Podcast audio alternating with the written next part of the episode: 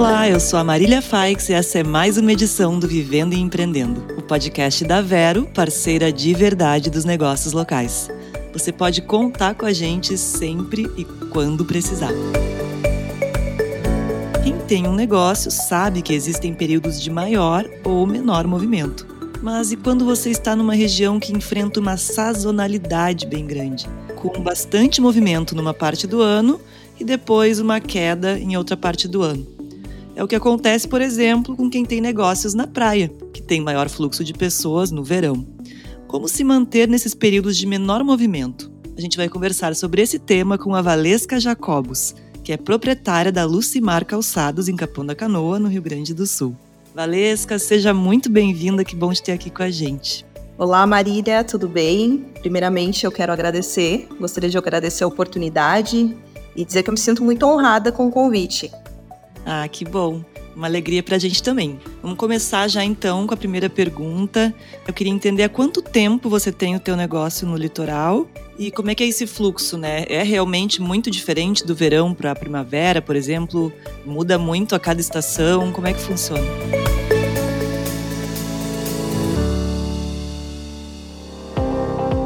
Bom, Marília, o nosso negócio, ele existe há 20 anos já, né? E eu acho importante contextualizar um pouquinho a nossa história, pois nós iniciamos num período em que o fator da sazonalidade ela tinha um reflexo muito maior nos negócios aqui no litoral. Então, nós iniciamos no ano de 2003, de maneira muito simples, né? Nós éramos bem jovens, eu e o meu esposo. Aliás, Lucimar é o meu esposo, o nome das lojas. E durante uma viagem com um valor muito irrisório, nós compramos o primeiro par de sapatos e iniciamos o nosso negócio.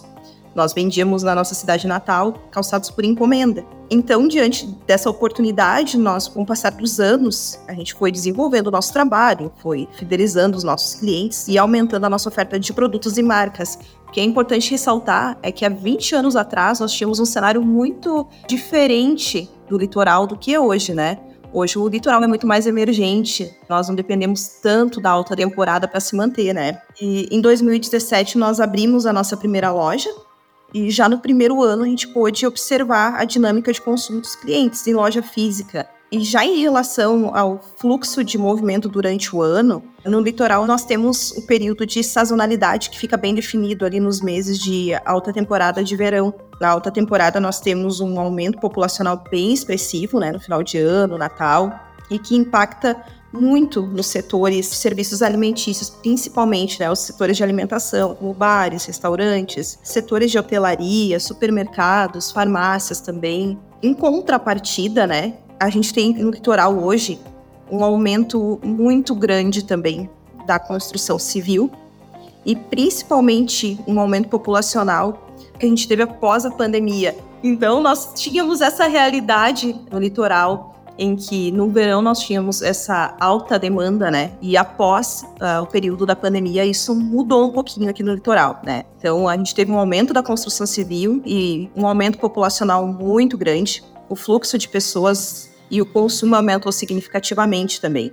Falando um pouquinho do nosso setor de varejo, né? Nosso setor calçadista, nós temos sim um aumento muito grande nas vendas de final de ano, Porém, nós temos também uma redução das vendas dentro do nosso setor após o Natal. Então, em janeiro e fevereiro, enquanto existe um movimento muito grande para o setor de alimentos, bares e restaurantes, para o nosso setor nós temos uma queda. Com o encerramento da temporada, nós temos uma retomada do nosso movimento, né? E um aumento bem significativo depois nos meses de maio, junho e agosto, onde a gente tem as datas comemorativas.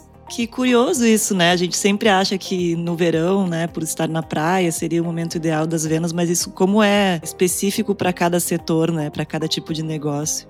É bem variável de acordo com o setor. E quais são os maiores desafios para o teu negócio, né? Para ele se manter? Imagino que devam ser muitos. Inclusive, quando tem muita procura também é desafiador, né? Porque tem que dar conta, tem que ter estoque, Imagino que tudo seja bastante complexo e bastante delicado. Mas conta pra gente, assim, no sentido mesmo da sazonalidade, que é o tema do nosso podcast, o que, que você acha que é mais complexo, Valesca?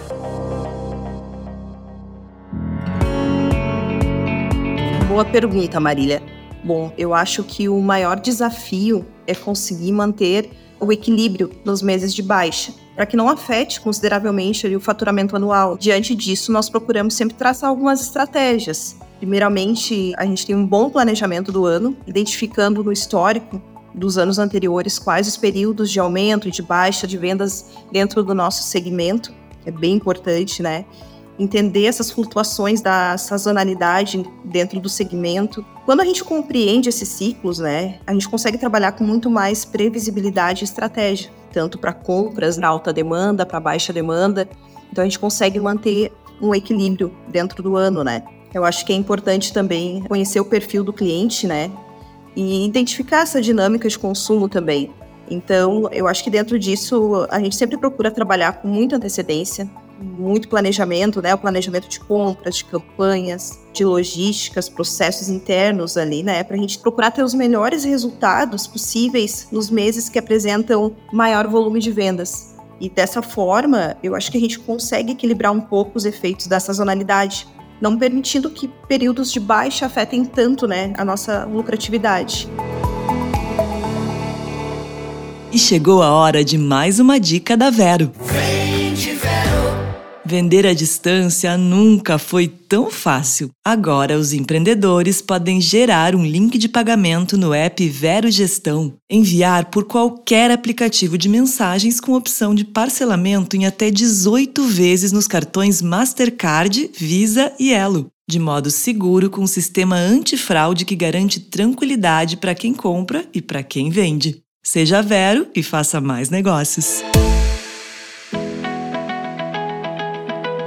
E como é que você vê nos outros setores, Valesca? Quais você acha que são mais afetados assim pela sazonalidade? Aí na região onde vocês trabalham, em Capão da Canoa. Então, Marília, eu acho que todos os setores, de alguma forma, em determinado período do ano, sofrem, né? Porque isso é bem variável. Eu acredito que os setores de bares, restaurantes, né? O setor mais a parte de alimentos sofram um pouco mais, hotelaria também, porque eles têm uma demanda muito alta durante a temporada e aí sim depois na baixa temporada, nos meses de inverno, a redução é muito drástica. A nossa construção civil, ela fica em contrapartida disso, né? Na alta temporada, enquanto a gente tem volume maior de vendas, de consumo, a nossa construção civil ela para. Então, os meses de alta da construção civil é no período de inverno. Isso também impacta nos outros negócios, né? Porque está tudo interligado. Com certeza. E Valesca, em termos de equipe, né? Como é que funciona? Vocês contratam mais pessoas para os períodos de alta? Vocês conseguem se organizar com os funcionários que vocês têm? Como é que isso é organizado por vocês? Sim, a partir de setembro a gente já começa uma organização com a equipe. A gente procura aumentar o número de funcionários no final do ano. E muito relativo também, nós já passamos por momentos em que nós conseguimos manter ao longo do ano uma equipe maior, né? E nós já tivemos momentos, sim, de redução de equipe, mas é como regra a gente, a partir de setembro, já começar a se preparar melhor para o final do ano aqui no litoral. E que outras dicas você daria para quem quer empreender no litoral, mas tem esse receio né, da variação de público, de como gerenciar essa parte da sazonalidade?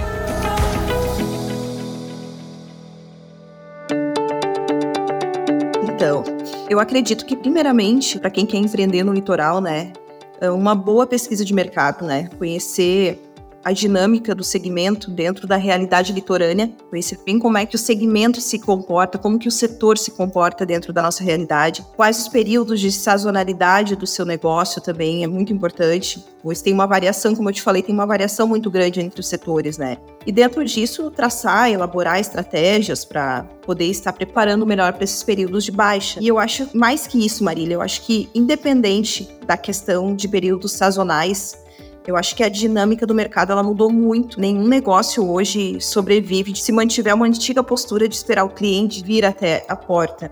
Então, é necessário ser visto, é necessário ser lembrado, oferecer os produtos, os serviços de diversas formas, aproveitar todas as possibilidades, né? Hoje nós temos redes sociais, nós temos diversos meios de buscar esse cliente, né? E eu acho que principalmente fidelizar, manter relacionamento com o teu cliente. Eu acho que fidelizar é a palavra-chave para qualquer negócio, para qualquer segmento, né? Oferecer ao cliente bons produtos, né?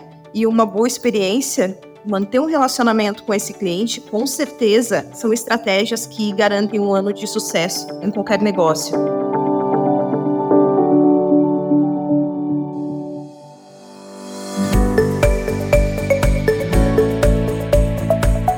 Valesca, muito obrigada pela conversa. Parabéns pelos 20 anos de sucesso da Lucimar. E agora eu peço que você deixe um último recado antes da gente encerrar, por favor. Bom, Marília, eu gostaria primeiramente de agradecer a oportunidade, mais uma vez, né? Eu acho super importante esse momento para a gente poder refletir um pouquinho sobre essa nova realidade do litoral, que vem crescendo a cada dia mais e com certeza oferece inúmeras possibilidades para quem procura abrir um negócio, né? Obrigada! E hoje, Vivendo e Empreendendo fica por aqui. O podcast que te deixa por dentro de tudo que rola no mundo dos empreendedores é um oferecimento da Vero, parceira de verdade dos negócios locais. Se você quer mais informações sobre empreendedorismo, siga a Vero nas redes sociais, no arroba Seja Vero. Eu sou a Marília Faix e te aguardo no próximo programa. Até lá!